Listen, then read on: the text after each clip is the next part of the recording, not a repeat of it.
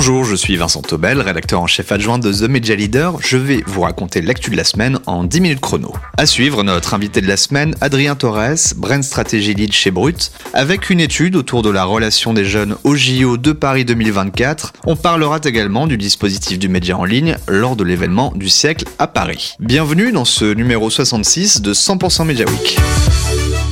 On commence par remercier notre sponsor Bonial. Bonial, c'est le partenaire des acheteurs médias et direction marketing pour la digitalisation des catalogues et la génération de trafic en magasin. Les plus grandes enseignes et agences médias font appel à Bonial pour leur campagne Drive to Store. Alors si ce n'est pas votre cas, rendez-vous sur le site corporate.bonial.com pour prendre rendez-vous avec les équipes de Bonial. À la fin de ce podcast, on vous donnera le chiffre retail de la semaine issu de la donnée de notre partenaire.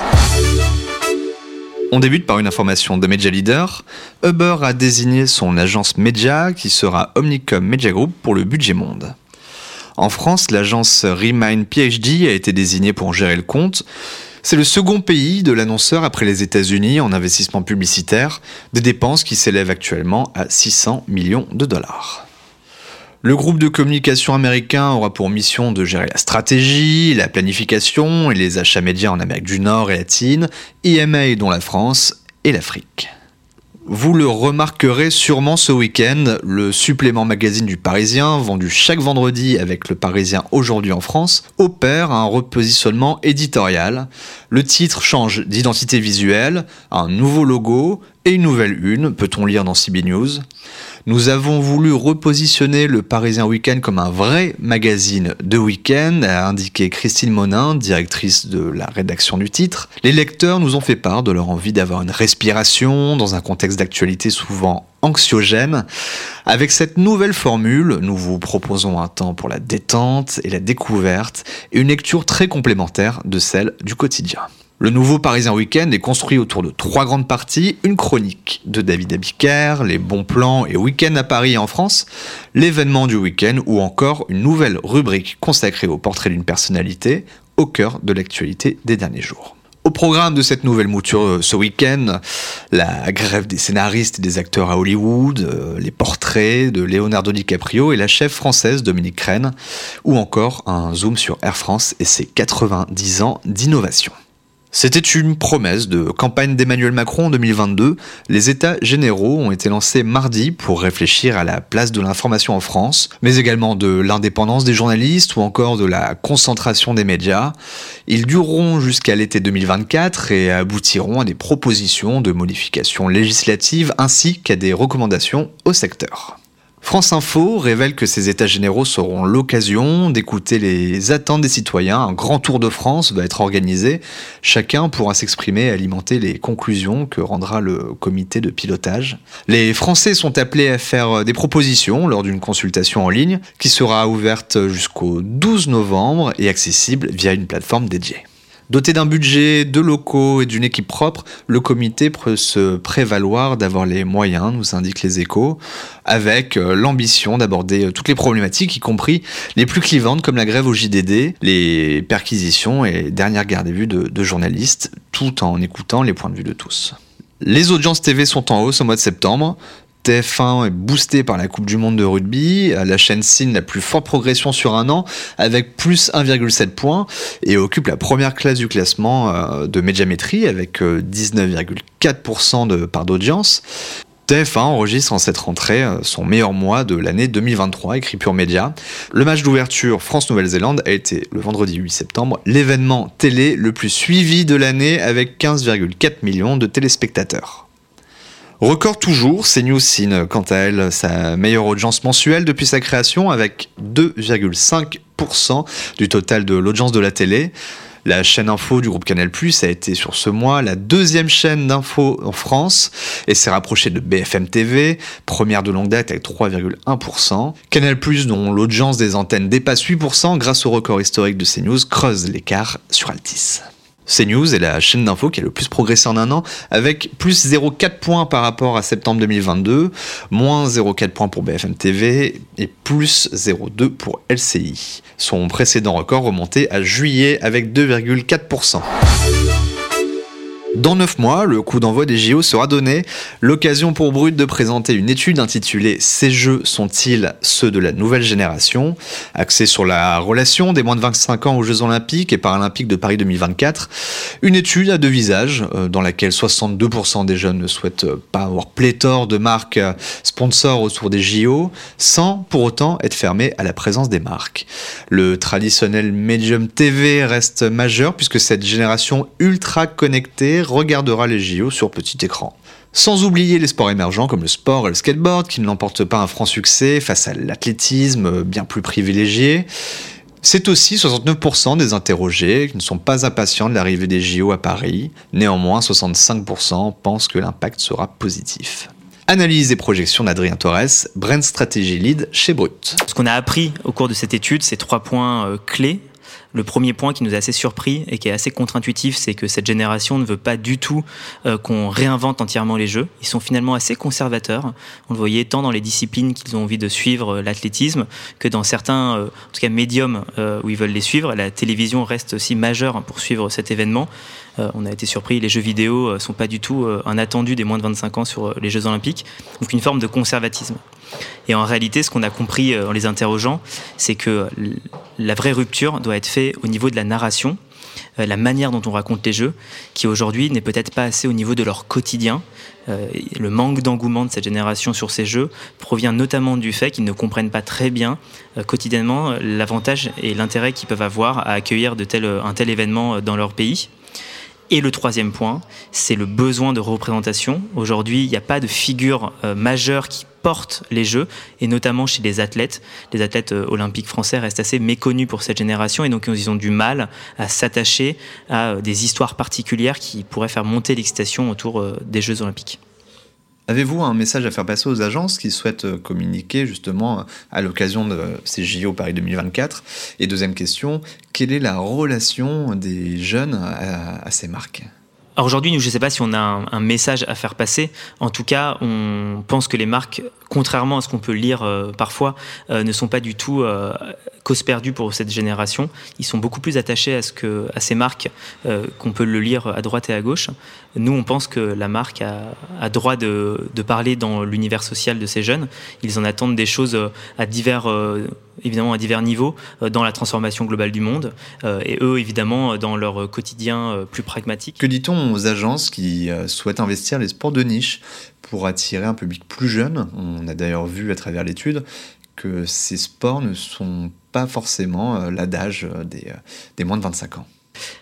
Je pense qu'il il faut jouer sur les à double niveau. Ce serait trop radical de dire qu'il il faut absolument être uniquement sport mainstream. C'est là-dessous il y a la plus grande puissance de frappe. Je pense que il faut avoir en tête que souvent, euh, on veut imaginer que les, jeunes veulent tout renverser. Or, ce sont souvent aussi des gens très conservateurs et qu'il faut arriver à appuyer sur les deux boutons en même temps.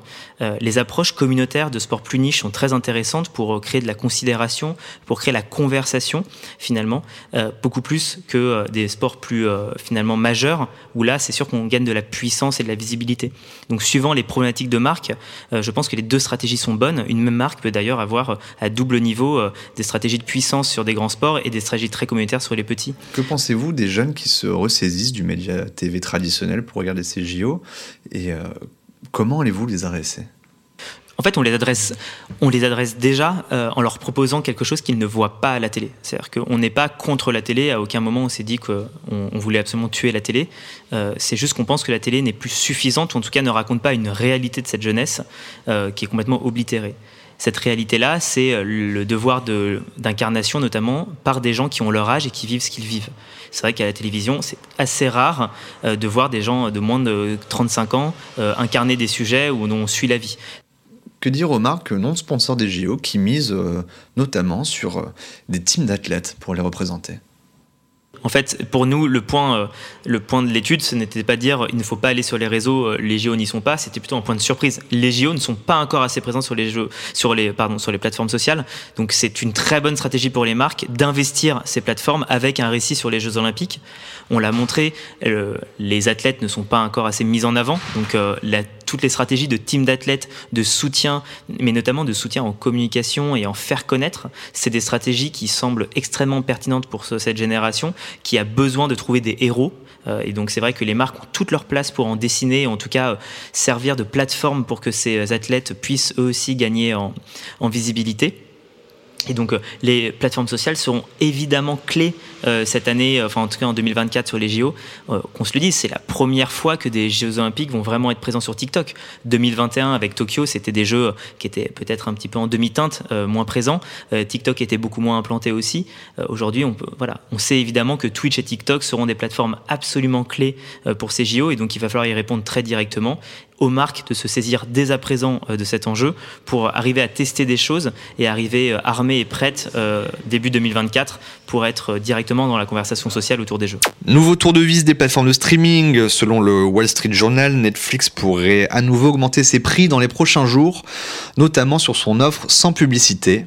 Plusieurs pays devraient être concernés par cette hausse, qui commencerait par les États-Unis et le Canada. Même si elle n'est pas encore mentionnée, la France devrait suivre comme d'autres marchés européens.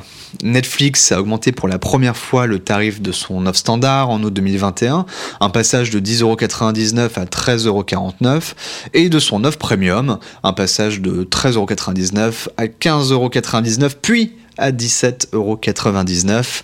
Le tarif de l'offre essentielle à 8,99€ par mois n'a augmenté qu'une fois en août 2021 alors qu'il était précédemment à 7,99€.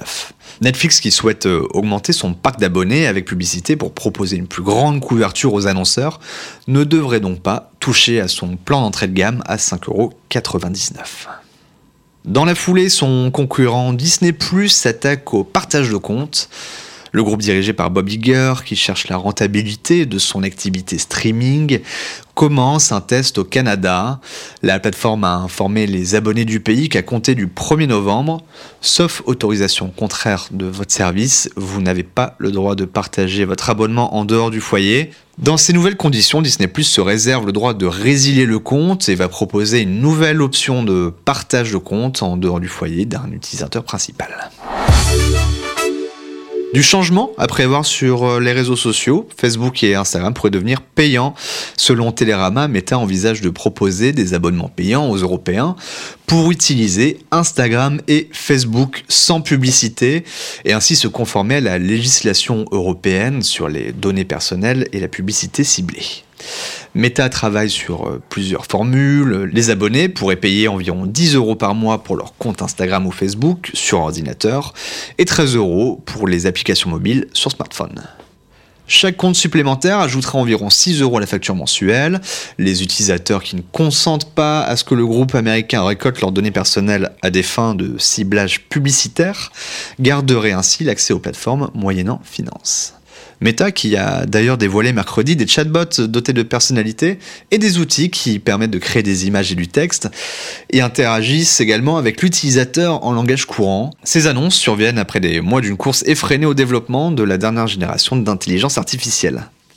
La disparition d'un grand homme des médias cette semaine, Jean-Pierre Elkabach, est décédé à 86 ans. Léa Salamé et François Barouin ont rendu hommage à leur ancien patron aux 20h de France 2 ce mercredi. Il était un travailleur infatigable, passionné.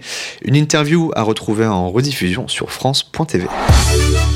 On termine avec le chiffre retail de la semaine avec notre partenaire Bonial. 64% des Français considèrent que le prix est très important au moment de choisir le lieu où réaliser leurs courses selon un sondage OpinionWay pour Bonial, ce qui en fait le premier critère de choix d'une enseigne devant le choix des produits et de la proximité. Plus d'informations sur le site corporate.bonial.com, lien de l'étude dans la description du podcast. Fin de cet épisode de 100% Media Week. On se retrouve la semaine prochaine. D'ici là, vous pouvez retrouver tous nos podcasts sur les plateformes d'écoute et nous retrouver tous les matins sur themedialeader.fr. Cet épisode a été préparé par la rédaction de The rédaction en chef François Querel, réalisation Romain Burja.